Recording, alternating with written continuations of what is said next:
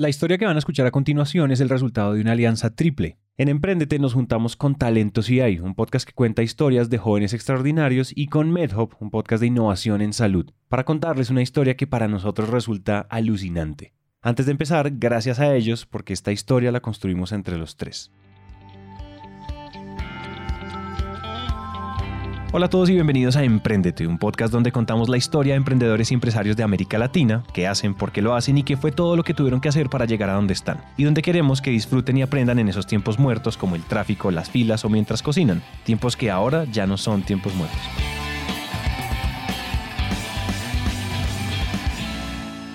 Hoy queremos contarles la historia de José y Laura, y aunque ellos dos son pareja, esta no es propiamente una historia de amor, o por lo menos no una historia de amor romántico. Esta es una historia de amor a los problemas grandes y globales, amor por hacer la diferencia, y aunque me dan muchas ganas de adelantarme, me las voy a aguantar, porque para entender esta historia vale la pena escuchar un poquito sobre cada uno. Mi nombre es José David Gómez, me gusta que llamen José Sea, me gusta el apellido de mi mamá. En las tardes a mí me encanta leer, es mi hobby favorito, soy adicto a los libros. Siento que los libros son como personas, entonces es como si uno pudiera tener, hablar conversaciones con gente que jamás podría tener acceso. Por eso me gustan tanto. La verdad soy una persona muy tranquila, como muy analítica, me gusta mucho la estrategia, me gusta mucho los retos, eh, las cosas difíciles en general. Yo soy Laura, soy Laura Velázquez y soy apasionada de las personas. Yo tengo una, un hobby, una bobada, y es que me gusta leer sobre la gente. Soy un medio stalker, pero es para entender como más entre líneas por qué funcionamos así, por qué somos como tan sociales o tan poco sociales. Soy adicta a las personas. Me gusta muchísimo la antropología, pero muchísimo. No estudio antropología, pero me gusta, me gusta muchísimo. Entonces, pues eso es, eso es lo que soy. Soy muy curiosa también y, y suelo inventarme palabras, por ejemplo. Entonces, si yo no sé cómo decir algo que pienso, me la invento y me fluye. O sea, es como si tuviera mi propio lenguaje. Muchas veces José me dice. Siempre, pues hubo un tiempo que al principio era una persona como medio, medio tímida, pero con el tiempo como que empecé a encontrar como mi lugar. O sea, como que entendí que ser diferente también es, está bien. Cuando yo sentía que cuando estaba en Villavicencio y en el colegio, tenía grandes amigos, pero yo sentía que, que, la vida era muy monótona, o sea, no sentía como nada, nada distinto, todo era muy similar y como que todo era muy lento, no sé, era extraño, yo no disfrutaba tanto el colegio como muchas personas. Mira, yo desde chiquita mi papá siempre me ha dicho que yo soy una persona muy empática, ¿no? Pero empática no quiere decir que yo entienda lo que me estás diciendo, sino que realmente como que trato de, ponerme en tu visión. Pero realmente lo que más me ha gustado en la vida es como, como culturalmente nosotros nos adaptamos a las marcas, como, como en sí, como esa vida del branding y por qué nosotros cambiamos culturalmente por lo que está afuera. Eso es lo que más me ha apasionado en relación pues al comportamiento humano. Me gusta mucho. José nació en Villavicencio, en los Llanos Orientales al sur de Colombia, y Laura nació en Pereira, en plena zona cafetera colombiana. Y aunque ambos son colombianos, se conocieron en Canadá. Cuando yo terminé el colegio, yo me fui a Vancouver a hacer un intercambio de inglés, como muchas personas lo hacen, y José hizo exactamente lo mismo. Digamos que Canadá fue, fue más un espacio para poder abrir los horizontes de mi cerebro. O sea, como lo que te decía al principio en, en Villavicencio, la, yo sentía que era muy pequeño, sentía como que no encontraba, no encontraba cosas nuevas todos los días, era, era muy monótono. En Canadá fue todo lo opuesto, era totalmente distinto cada día, en especial porque las personas contrastaban mucho sus formas de ver, sus formas de, de vivir la vida, sus formas de entender las cosas, su religión, su comida. Y eso le enseñaba a uno a ver como diferentes perspectivas las mismas cosas. Allá conocí a Laura. José y yo llegamos a la misma época, o sea, llegamos en febrero del 2011 y ahí nos conocimos, éramos súper, súper amigos.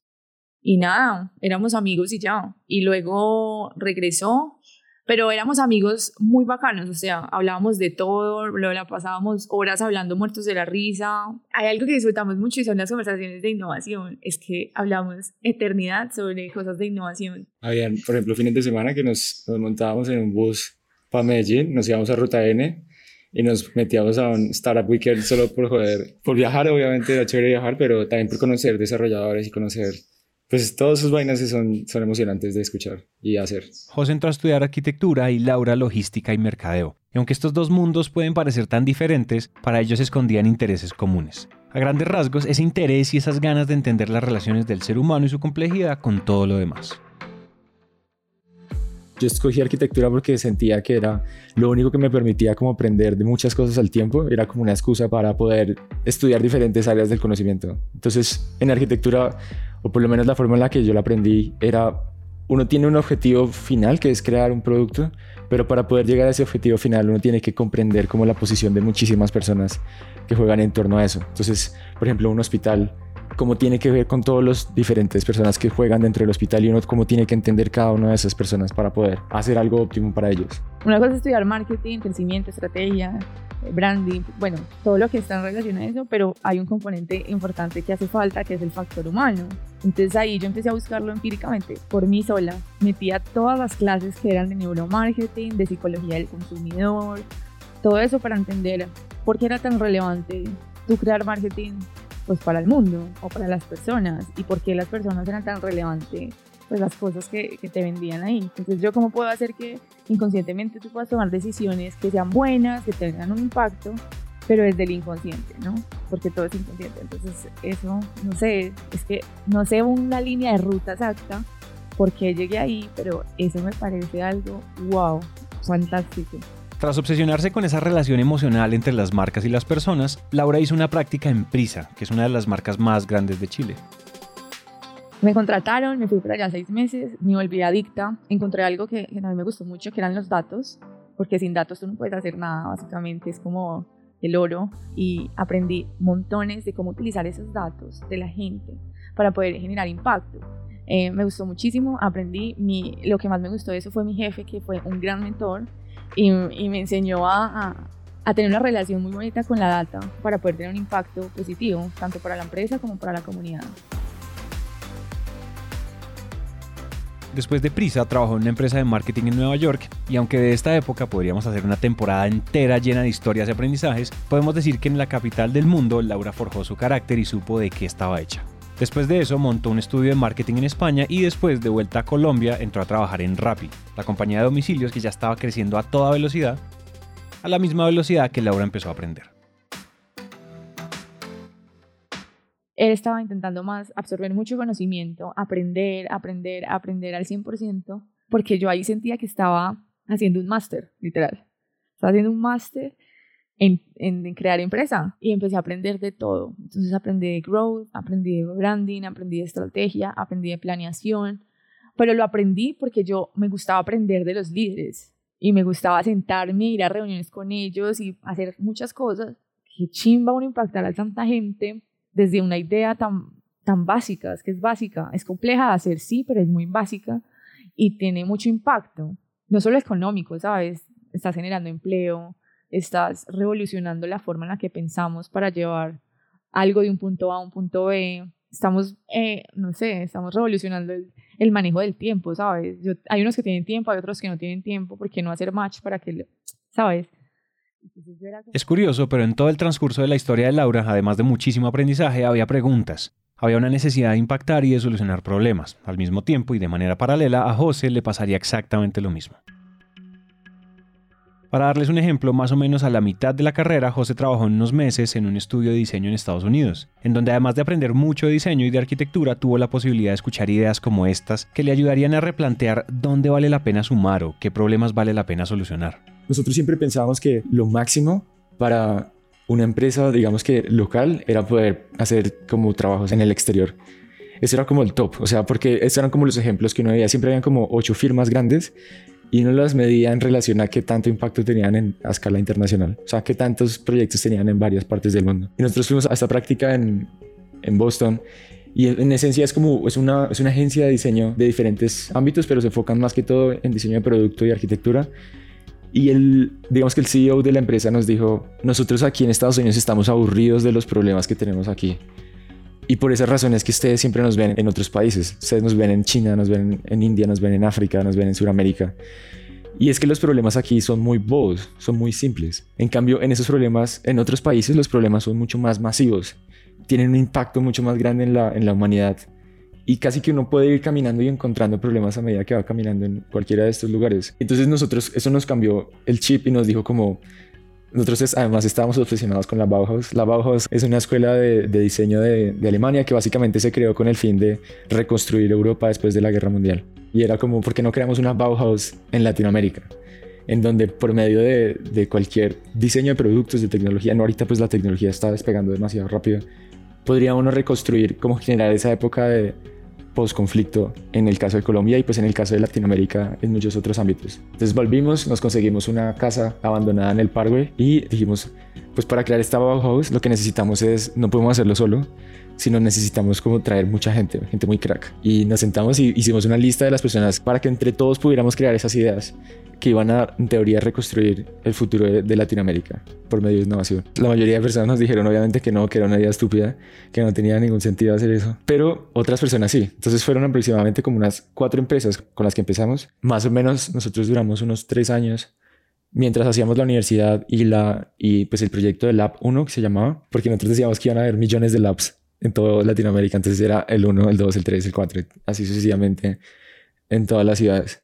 Lab One fue algo así como el primer proyecto de José y llegó a albergar empresas de impresión 3D, de prótesis para niños, culinarias, de diseño y muchas otras en un espacio de creación colectiva. Y pues ahí aprendíamos muchas cosas, aprendimos de cosas de finanzas, aprendimos de cosas de cómo convencer a gente que se uniera a algo que no existía. Digamos que al, final de más o menos los tres años, yo decidí tomarme un tiempo, me fui seis meses a, a India, estuve viviendo en Mumbai en una práctica que yo era súper fan, que se llama Studio Mumbai esa vaina fue otro momento clave en mi vida, porque el, nuestro jefe, el man es un dios a nivel mundial del diseño, se llama Bijoy Jain. Pero cuando tú lo conoces, tú realmente te das cuenta que él está, está tan metido en el cuento que parece una persona loca, como si estuviera, sí, como si loca. La oficina además era espectacular, era súper, era hermosa, el diseño, cada cosa era milimétricamente pensada, todo tenía sentido. Eran, eran cosas muy interesantes. Por ejemplo, una era que ellos tenían una biblioteca de libros rojos entonces los libros rojos son investigaciones que ellos han hecho a lo largo de India para poder capturar esas inteligencias colectivas que tiene la gente en su día a día para ellos transformarlos en productos. Entonces te doy un ejemplo. Ellos dicen, ¿cómo podemos construir un techo que sea totalmente impermeable, pero a la vez sea totalmente sostenible? ¿Dónde podemos encontrar eso? Entonces ellos lo que hacían es que se iban a, escogían estratégicamente los puertos más grandes que tenía India de, pesca, de, pues, de pescadores y empezaban a analizar cómo eran sus prácticas para ellos mantener sus canoas vivas a lo largo del tiempo, porque una canoa para ellos significa su vida. Entonces sí o sí tienen que hacer que sea impermeable, sea sostenible y que sea todas estas cosas.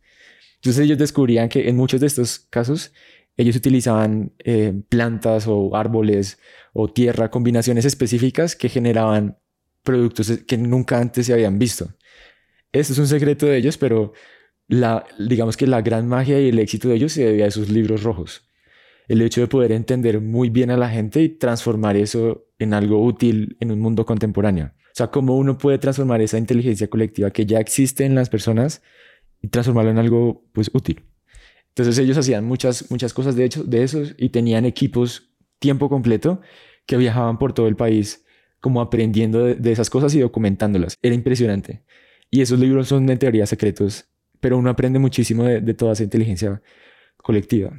Después volví de India, ya estaba terminando mi, mi carrera aquí en Bogotá y nosotros seguíamos sin encontrar una viabilidad financiera del proyecto. Nosotros, yo seguía trabajando de forma remota en Lab, pero no encontrábamos la forma de, de volverlo financieramente sostenible, no lo encontrábamos, no lo encontrábamos.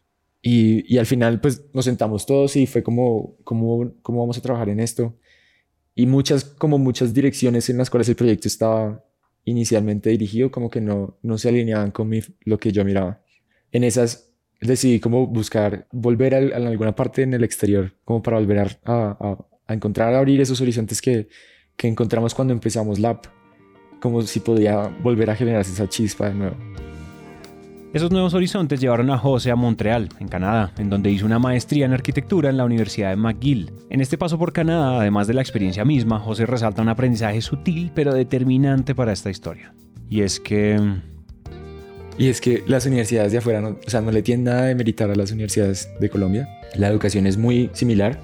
La única diferencia, y esto sí es enormemente, o sea, juega un papel muy importante, es que allá los problemas locales no son tan relevantes como para hacer una investigación académica o un proyecto. Entonces para ellos el campo de, acción es todo el planeta, no tiene límites. En cambio, cuando yo estaba estudiando aquí en Colombia, siempre todo era direccionado al contexto colombiano y no se sale del contexto colombiano. Y eso cómo aplica acá y eso porque eso no va a funcionar, tal. Como que una vez le cortan a uno las alas sin dejarlo, sin dejarlo pensar más allá de las fronteras. En cambio, ya eso no pasa y es en esencia porque tienen muchos problemas ya solucionados. Por ejemplo, el, el primer proyecto que hicimos era como encuentre los problemas en este barrio no tenían niveles de pobreza, no tenían indigencia, no tenían problemas ambientales, la energía toda era prácticamente sostenible, el transporte era espectacular, la educación era lo máximo. Era como no sé qué solucionar porque no tienen, no tienen nada donde agarrarme. Y al final se volvían, los problemas, las soluciones se volvían muy filosóficas. O sea, como, eh, por ejemplo, había una, una compañera mía que se obsesionó con el juego. Entonces era como hacer que la ciudad fuera más juguetona. Y decía, ¿cómo fue? Madre, esto, no es un problema. Si se fijan, José tuvo la oportunidad de trabajar en muchas partes del mundo, y en todas esas experiencias, todas tan diferentes, había una idea que lo perseguía. Esta idea de que el tiempo y la energía, que son finitas, deberían invertirse en problemas que valga la pena resolver. Esta idea se terminaría de reforzar cuando José, estando todavía en Montreal, conoció algo llamado Singularity University, es una universidad que está diseñada para encontrar, digamos que el mantra de ellos es, uno tiene que invertirle tiempo a las cosas que van a ser 10x mejor que lo que existe ahorita y en los siguientes 10 años van a impactar por lo menos a un billón de personas. O sea, así es como ellos clasifican siempre las cosas y ellos se enfocan simplemente en educación del futuro. O sea, como, como todas las áreas del conocimiento, la construcción, la salud, el medio ambiente, la educación, como todas esas áreas deben ser enseñadas para ser aplicadas en el futuro. En el mundo de las ideas hay ideas de todo tipo. Algunas son como estrellas fugaces, que suenan muy poderosas pero que se apagan rápido. Algunas son como el sol, que son tan grandes que resultan inabarcables. Pero otras ideas son como la semilla de un árbol, que son sutiles, que se implantan lentamente en nuestra cabeza y que solo necesitan de tierra fértil y de un poco de humedad para germinar. Esas ideas, curiosamente, son las más peligrosas, o bueno, las que nos terminan cambiando la vida. En el caso de José y de Laura, esa tierra húmeda sería la historia de don José. En simultáneo, mientras yo estaba haciendo la, maestría, a mi abuelo, que era, eh, pues es mi único abuelo, porque el otro nunca lo conocí, él fue siempre como una persona supremamente importante en nuestra vida y, era un personaje además, era, era muy chistoso, era súper loco, le encantaba comer pollo. Y cuando yo estaba ya en, Canadá, él, él, empezó a darle, le empezó a dar un, él tenía diabetes antes y se le empezó a complicar muchísimo, empezó a como a, bajar mucho de peso, se le empezó, la piel se le veía muy grave. Y entonces en esas, nosotros vinimos a Colombia como a visitarlo, a ver cómo estaba y tal, porque el parecer era, era fuerte. Y en, en una ocasión que a mí jamás, jamás, jamás se me va a olvidar, nosotros entramos a un consultorio de un médico en la 127 con 11 y mi abuelito cargaba una resma de papel literalmente era un, una AZ, tenía por ahí unas 10 pulgadas de grueso y era todo su historial médico. Y esto es la primera cosa. Es absurdo que uno tenga que ir de hospital en hospital con una resma de papeles porque no tienen la forma de saber la historia de las personas. Entramos al, al consultorio y él empezó a revisar papel. Ta, ta, revise, revise, revise, revise, revise, revise. Y Trin sacó un papel. Y se como, lo leyó y se quedó callado como unos 7 segundos. Y nos miró, yo estaba con él solo en ese, en ese momento. Mi, familia estaba afuera porque no podía, solo podía entrar una persona y, yo entré con él. Y nos dice como, bueno, a usted le quedan seis meses de vida. Em, lastimosamente, si hubiésemos encontrado este papel antes, hubiésemos identificado este problema mucho antes y no estaríamos en esta situación. Pero pues le, le recomiendo como que solucione sus problemas en su vida, despídase de su gente y viva al máximo. José salió re triste el abuelito perfecto. Si alguien que admiro en esta vida es ese señor, o sea, ese señor tenía una capacidad mental, o sea, era tan positivo que él le decía, te estás muriendo de cáncer y él, yo no sé por qué dicen eso, o sea, yo me siento perfecto, o sea, estoy perfecto. Y esta vaina no me va a matar, o sea, era una mentalidad impresionante. Pero José me dice, es que, ¿cómo es que en un papel tan simple le dicen, hubiera sido diferente? Y yo salí con una rabia terrible de esa reunión, porque me parecía estúpido que eso pase en el siglo XXI. O sea, cómo es que juegan con la vida de una persona cuando el, simplemente un hecho de encontrar un dato puede significar la vida de una persona. Y pues en este caso una persona que era el top 10 de, de mi vida. Empezó el proceso de quimio de él. Esos seis meses fueron terribles. Se le empezaron a caer los, las orejas. eh, le salían manchas, no comía, ya al final no podía hablar casi y pues eh, era como, era absurdo, era, no sé, era, era una, era una sensación extraña porque no lo, yo lo vi bien antes de irme a estudiar y cuando volví era una persona totalmente diferente, era como un, como un cadáver caminando. Era blanco, no tenía alma, o sea, como que su alma se estaba apagando y se iba, se iba y se iba y se iba solamente, se iba solo. O sea, tú lo veías y cada día, cada día iba empeorando más. En simultáneo fue cuando estuve en estos congresos de, de Singularity University que hacen varias semanas allá en Montreal y, casi que son gratis para todos los estudiantes de las universidades porque las universidades los financian. Y entonces hubo una, presentación de una investigadora de la Universidad de Toronto que estaba haciendo una investigación en, en, bueno, en una universidad en Holanda, creo. Y ella decía que la medicina, al final de cuentas, es, un, es encontrar patrones. O sea, lo que hace uno en la medicina es encontrar patrones. Y segunda cosa es que todo en la medicina es café con leche casi siempre. O sea, es como, es un juego de probabilidades. Nunca es o blanco o negro, sino es como un juego de probabilidades. Y pues yo dije, o sea, si esto es así, en eso las máquinas son espectaculares. Las máquinas son muy buenas encontrando patrones y son muy buenas también encontrando, ayudando a encontrar esas probabilidades para que el humano final sea el que tome la decisión. Ella mostraba una gráfica y decía que es como, o sea, imagínate, tú, tú naces y eres un punto en la parte inferior izquierda de un gráfico. Y a medida que tú tomas decisiones en tu vida, cada vez que das un paso en tu vida, tú decides ese punto, cómo va subiendo y bajando.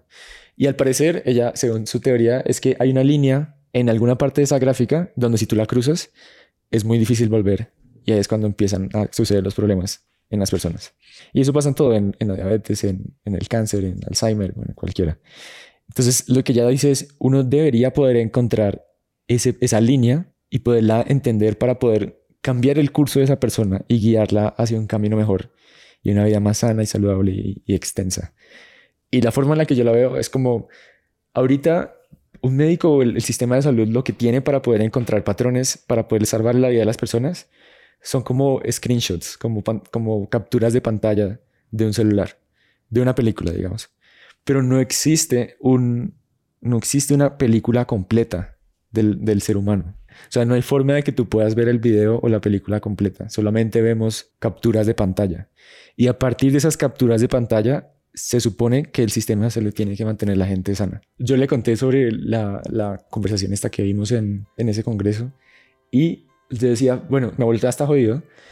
Podríamos tal vez hacer que esa curva deje de subir y subir tan rápido y poderla hacerla tal vez un poco más lenta. Eh, José se empieza a volver adicto a investigar, a saber cómo puedo ayudar a su abuelo para llevar una mejor calidad de vida. Yo también me empiezo a investigar un montón, investigar un montón. José empieza a investigar un montón allá en Canadá y me empieza a contagiar esa adicción y a darme cuenta de que pues que hay algo malo, hay algo, un problema grave y que simplemente lo estamos ignorando. El sistema solo está diseñado para enfocarse en las personas que ya están muy, muy mal. O sea, cuando ya uno ya tiene el problema. O sea, es como la etapa final ya después de que el problema existe.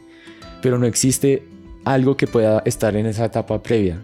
Eso es lo que llaman cómo uno puede sacar el sistema de salud de los muros de un hospital, con el fin de que realmente sea un sistema de salud y no un sistema de enfermos, porque la salud del ser humano sale por fuera de, de, los hospitales. Y encontramos que eso no solo le pasa a don José, eso le pasa a todo el mundo.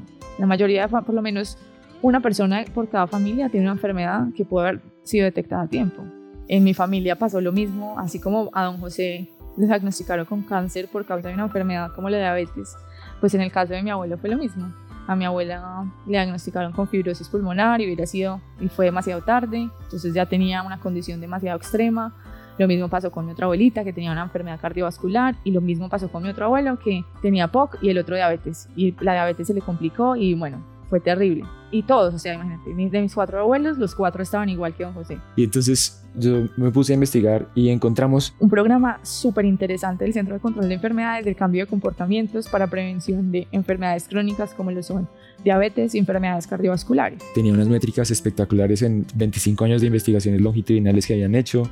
Eh, los, los grupos de estudio eran gigantes, eran miles de cientos de personas en en Estados Unidos. Pero el problema que ellos decían es que la aplicación de ese protocolo que ellos habían diseñado era muy costoso, valía aproximadamente 2.700 dólares al mes y tenía que haber un, era muy intensivo, o sea, uno tenía que tener a alguien tiempo completo haciéndolo eh, para la persona. Tú puedes acceder a las cartillas gratis, pero no vas a tener un guía.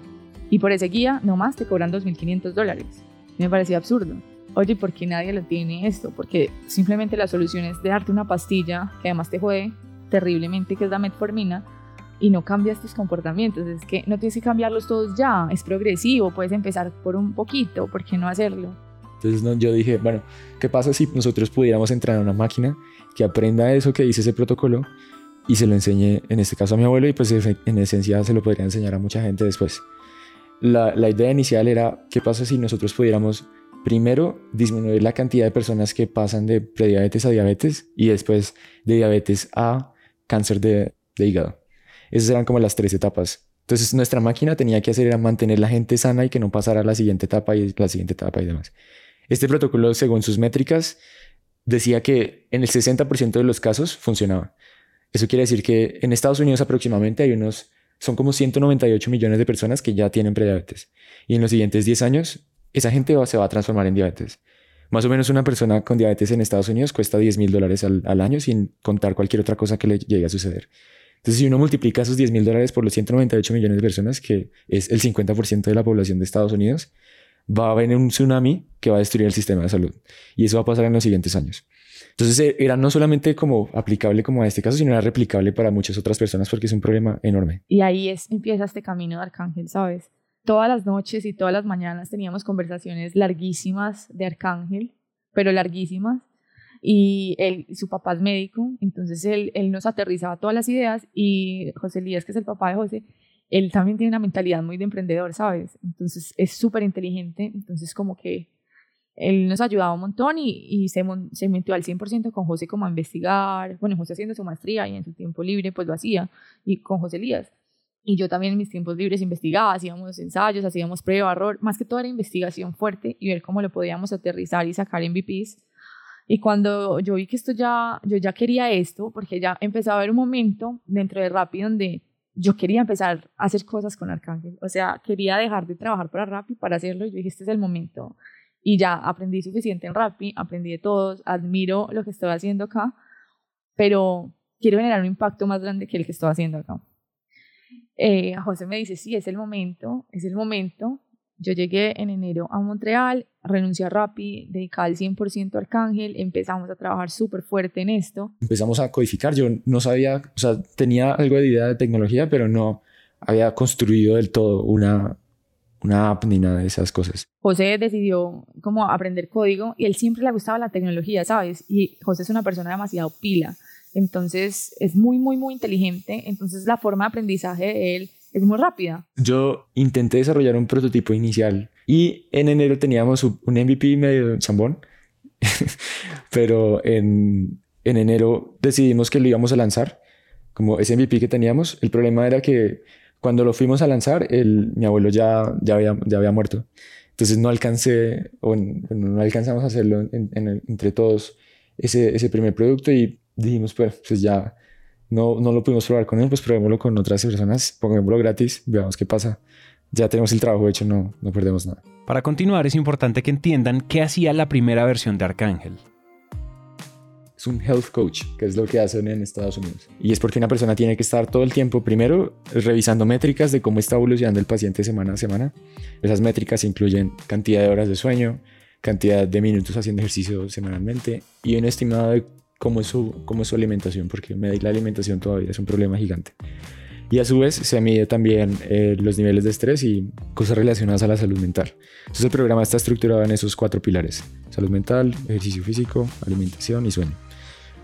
El programa dura 16 semanas y básicamente lo que uno hace es enseñarle las técnicas, son 27 técnicas que desarrolló este protocolo del Centro de Control de Enfermedades de Estados Unidos uno le enseña es un programa educativo y pues tiene que darle feedback en torno a sus métricas, o sea, si está mejorando la actividad física, si está desmejorando el sueño y tal.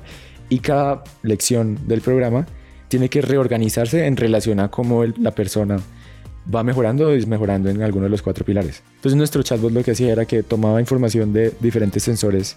Nosotros construimos un chatbot, perdón, en el cual tomaba información de diferentes sensores que existían en el mercado Fitbit, Apple Watch, Google, eh, Health, Strava y demás. Todo lo incluían en una misma base de datos a un solo paciente Y el chatbot estaba entrenado con las 27 lecciones del, protocolo del Centro de Control de Enfermedades de Estados Unidos. Entonces, a medida que iba recibiendo información de los sensores, él iba reorganizando las lecciones del, del, protocolo. Era, ese era el MVP.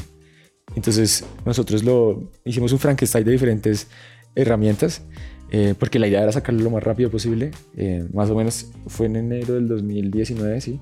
Lo lanzamos y en el primer mes esa vaina creció de 12 personas, que eran todos familiares, a 9.000 personas en 22 países en toda América. 9.000 y pico de usuarios en solo un mes. Empezamos a entender que sí había una necesidad. Yo quería profundizar en ese, en ese aspecto. Yo hablaba todos los días con esos 9.000 usuarios, con personas de ahí. Yo les escribía como si fuera la máquina, como si fuera el algoritmo. Yo les escribía para entender y leer entre líneas cuál era esa necesidad y ese dolor que había ahí. Nosotros no teníamos la forma de... Muchas veces el chatbot fallaba y nosotros teníamos en esa época mi papá, él es médico y él nos estaba ayudando como en la parte, en la parte digamos que ya más científica y, relacionada a la medicina. Y él era el encargado de que cuando el chatbot fallara, él tenía que saltar. Entonces él tomaba el control de la, de la máquina. Ese era el MVP. Y nosotros mirábamos ese correo y él llegaba, llegaba, llegaba, llegaba. Habían días que eran 1200 mensajes y era imposible uno poder responderle a esa cantidad de personas. También curioso fue que eran personas de muchas partes del mundo, o sea, eran casi todos los países en, en, América, no teníamos tanto en las islas del Caribe, pero en los demás países sí, y en España y Alemania, eran los otros dos países que teníamos, en, y en Holanda también, en, en Europa habían tres. Fue, fue emocionante, fue impresionante, con ese mismo MVP logramos el apoyo de la Universidad de McGill, la Universidad ETS en Montreal y la Universidad de Concordia, entramos a esas tres aceleradoras. era, era genial porque era, era un acceso impresionante al, al pool académico que ellos tenían y eh, algunos recursos también nos daban para, para podernos dedicar full time. Y pues empezó la vaina. O sea, empezamos ya a trabajar tiempo completo en el proyecto. Con la idea de poderle permitir a las personas vivir libres de enfermedades prevenibles. Ese es nuestro objetivo en Arcángel. Lanzamos el, el MVP, empezamos a trabajar en estas aceleradoras. Ya era en torno como a realmente crear una empresa y no un proyecto. Y encontrábamos muchos insights muy interesantes. Por ejemplo, uno de ellos es que muchas personas no consideran estas enfermedades crónicas enfermedades, sino las consideran como un, algo que pasa en la vida. O sea, es como, como un accidente que uno tiene en el carro y pues ya, pasa. Pero no, o sea, uno tiene que vivir con esas cosas y a medida que pasa el tiempo, la vaina se agrava y se agrava y se agrava más. Y son enfermedades silenciosas, entonces se ven muy como, se ven muy tiernas y tranquilas y demás, pero esa vaina empieza a desencadenar muchísimos problemas de ahí en adelante. Pero también habían cosas bacanas, como por ejemplo, eh, tuvimos un, un, caso de una, una chica que vivía en el campo en Bolivia. Nunca nos dijo dónde vivía, pero sabíamos que vivía en el campo en Bolivia porque ella eh, sí dijo eso. Y decía que él, ella hacía las preguntas y como hacía el programa para poder enseñarle a su papá, que vivía en, en, en una zona alejada de las ciudades, de una, de, pues de una ciudad. Y eh, no existían centros de salud, no existía, ella prácticamente no tenía acceso a un sistema de salud en, su país. Y ella encontraba en Arcángel como eso. Fue muy triste en un punto porque nos escribió como necesito su ayuda, no sé qué tal.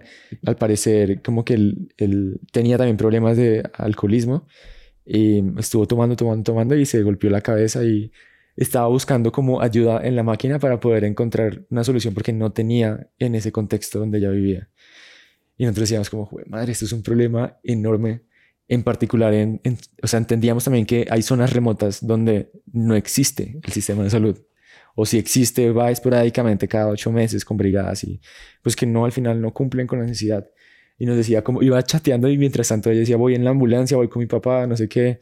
Y dijo, no, no, puedo hablar más tal. Y como tres días después nos dijo como, no, él falleció en, en esa ocasión. Y, y, pues son como toda esa serie de insights como que se van acumulando, acumulando, acumulando en la, en la empresa porque uno aprende como empieza a encontrar su nicho. Uno, muchos de nuestros mentores nos dicen que uno es como un mosquito.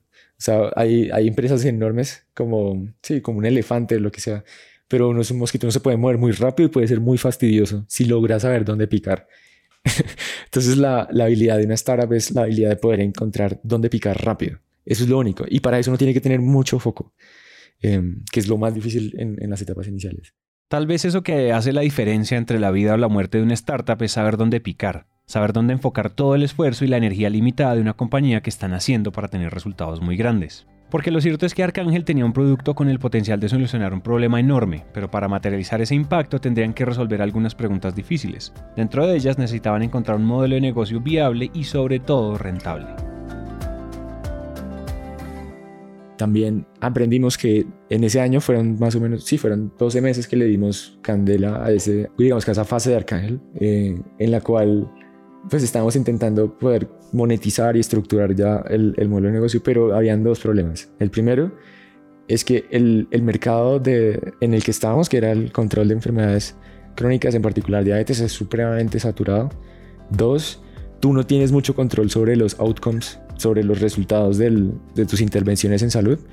Y eso genera muchos problemas porque ahorita el sistema de salud está migrando a pagar por resultados ya no se paga por eventos, sino por resultados. Y entonces a nosotros nos costaba mucho porque dependíamos mucho de los usuarios y de, su adherencia a lo largo del programa. Y esa adherencia y la retención eran muy jodidas también en, pues en, este, en, este, en esta área también de, de la salud. Y lo que intentamos ya fue migrar hacia, un, hacia una estructura mucho más eh, corporativa y B2B, porque nos dimos cuenta que en, en, en salud muchas veces los que pagan casi siempre los que pagan no son los pacientes, sino son las empresas más grandes. Y con eso nos conseguimos, un, con parte de la Universidad de McGill, nos conseguimos una, una beca para poder viajar a diferentes ciudades en el mundo. Estuvimos en Nueva York, en Boston, en Toronto, en Montreal hicimos un demo day, en San Francisco y en Londres. Y en esos viajes lo que hicimos fue conectarnos con diferentes industrias farmacéuticas, aseguradoras, eh, inclusive también hablamos con varios fondos de inversión. El caso es que en todos a la gente le fascinaba lo que estábamos haciendo, pero había mucha incertidumbre alrededor de lo que estábamos haciendo. ¿Por qué? Porque nosotros dependíamos 100% de los comportamientos individuales de cada ser humano para poder cumplir nuestras métricas. ¿Y qué generaba eso? Mucho riesgo, poco control, no era atractivo para inversionistas y necesitamos inversión.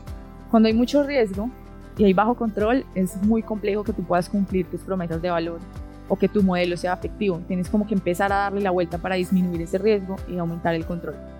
Estos problemas que escuchan no son ligeros. Laura y José estaban llegando a ese momento en el que uno entiende que las ganas, el trabajo duro y la buena voluntad no son suficientes, que el futuro de una empresa que están haciendo depende de las decisiones que se tomen en esos momentos difíciles y muchas veces esas decisiones deben ser drásticas. En el próximo episodio...